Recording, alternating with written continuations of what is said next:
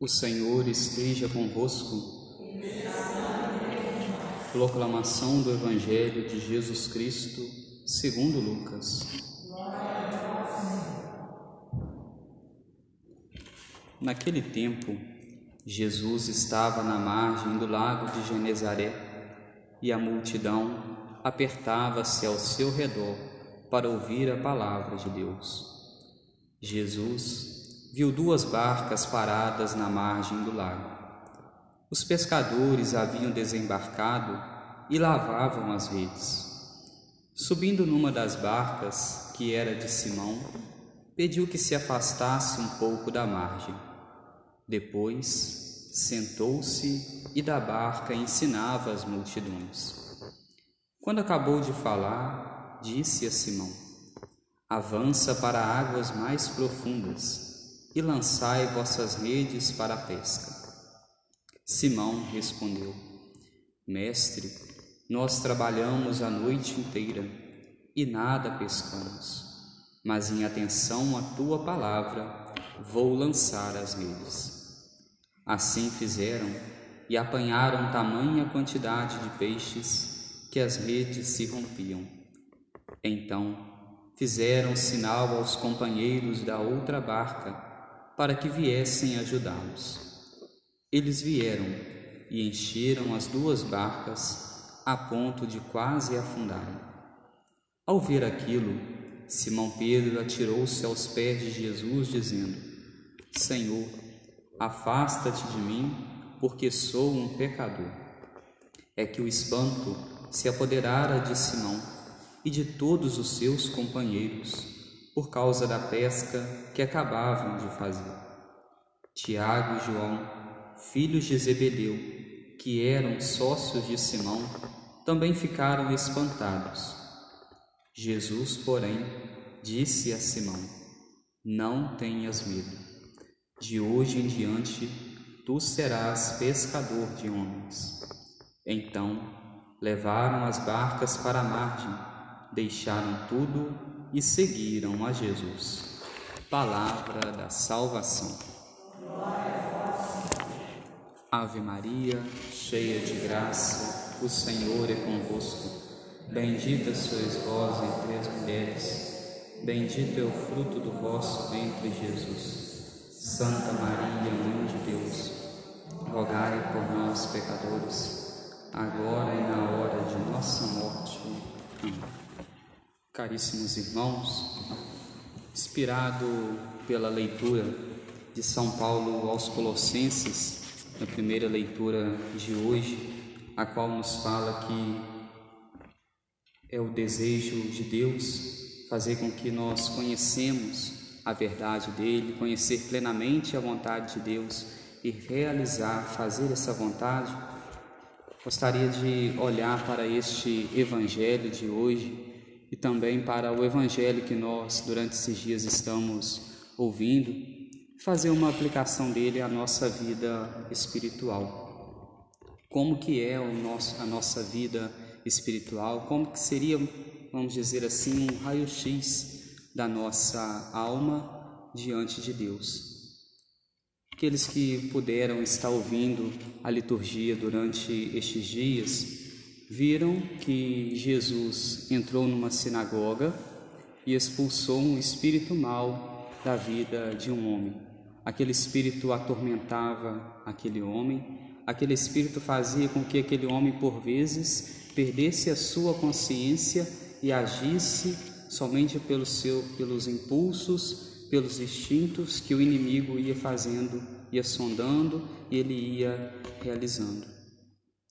Mas mesmo com tudo isso, mesmo com toda essa presença do inimigo na vida daquele homem, Jesus o liberta. E aqui nós poderíamos dizer que esta libertação seria a libertação que Jesus faz a cada um de nós, nos tirando do pecado mortal o pecado mortal que às vezes nos aprisiona, que vai nos tirando cada vez mais da presença de Deus, fazendo com que o inimigo vá tomando posse de nós, tomando posse do nosso corpo, tomando posse da nossa alma, ao ponto de nós, por vezes, nem percebermos como estamos agindo, como estamos ficando, porque o inimigo vai tomando conta do nosso coração e da nossa vida. Mas mesmo em meio a tudo isso, nosso Senhor deseja nos libertar desta prisão, deseja nos libertar deste pecado. E Jesus dizia àquele homem, quando expulsava o espírito maligno, o espírito maligno que jogava o homem ao chão, que atirava o homem ao chão. E é justamente isso que o pecado mortal faz conosco. Ele nos joga no chão, ele nos aprisiona, ele vai tomando conta de nós sem que nós vamos percebendo. Mas Jesus, assim como libertou aquele espírito maligno daquele homem, Jesus também nos liberta do pecado mortal. No evangelho de ontem, Jesus já vai para um outro lugar, já vai para a casa da sogra de Pedro. A casa da sogra de Pedro que ficava muito perto da sinagoga. Jesus sai da sinagoga, vai até lá e encontra aquela mulher de cama com uma febre.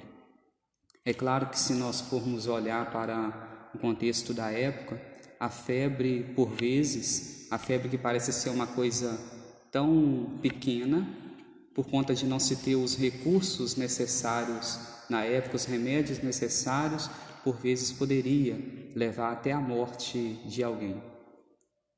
E aí aqui nós poderíamos dizer que esta febre que Jesus liberta aquela mulher poderiam ser então os pecados veniais. Os pecados veniais que parecem ser pequenos, mas fazem com que nós também fiquemos prostrados tanto que Jesus chega na casa daquela mulher, encontra ela de cama, mesmo assim, mesmo parecendo ser algo pequeno, ele vai nos tirando da presença de Deus, vai fazendo com que nós vamos nos afastando cada vez mais de Deus e pode, por vezes, nos trazer a morte, mas a morte espiritual, a morte na presença de Deus. Mas mesmo assim, nosso Senhor deseja também ir nos libertando dos nossos pecados veniais, das nossas pequenas falhas. E depois que Jesus então nos liberta dos pecados mortais, dos pecados veniais, vai nos perdoando destes pecados, nós poderíamos dizer que nós vamos adentrando naquilo que o Evangelho de hoje nos mostra. Jesus chega ao lago da margem, chega no lago, no largo de Genezaré.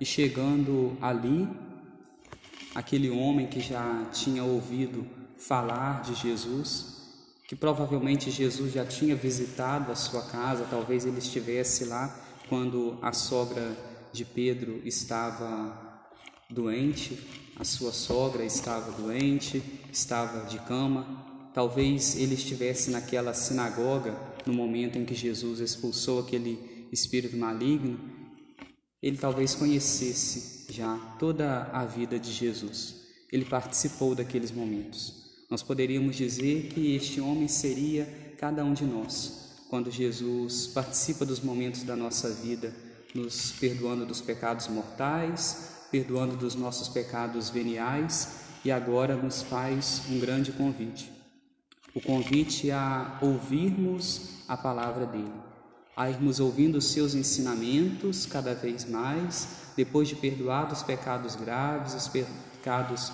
veniais, nós vamos ouvindo a palavra de Deus, apanhando gosto por esta palavra, desejando fazer a vontade de Deus, para que assim, da mesma forma que aconteceu esta pesca milagrosa, da mesma forma que aquele homem conseguiu, nós podemos dizer, produzir grandes frutos, nós, depois que somos perdoados destes pecados e que vamos ouvindo as palavras de Deus, os ensinamentos de Deus, nós podemos fazer uma grande colheita, nós poderemos fazer uma grande pesca.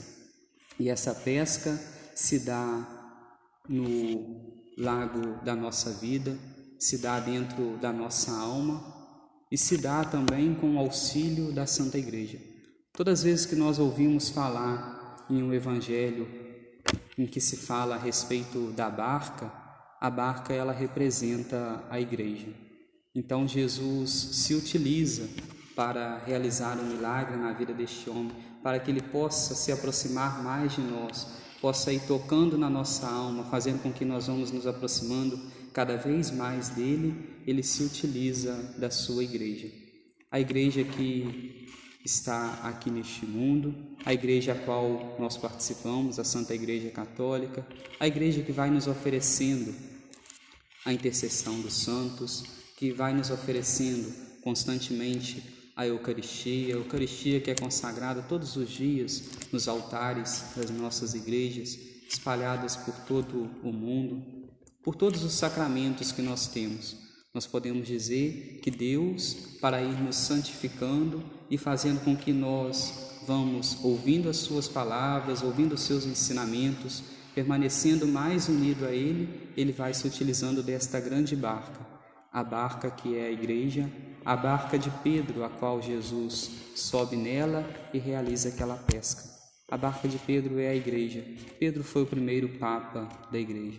Jesus vai se utilizando de instrumentos, pequenos instrumentos, para realizar a sua obra.